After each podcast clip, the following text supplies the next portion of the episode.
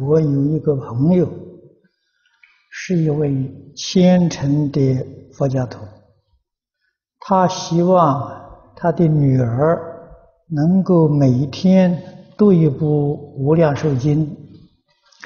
他的女儿今年十二岁，但他的妻子希望孩子能专心做学校功课，等学校放假了才读经。应该如何才是对他女儿最好的？家庭里面最重要的是和睦啊！如果一家人都欢欢喜喜，就最好啊！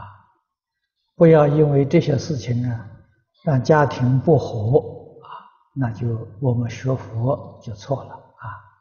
所以这个要好好的。跟你太太去商量，啊，看怎么样啊妥善啊，呃，要把这个呃读经的好处要告诉他，啊，要让他了解，啊，这个读书是修定，啊，帮助尤其是儿童，帮助他意志集中，啊，所以这个基本上是有好处的。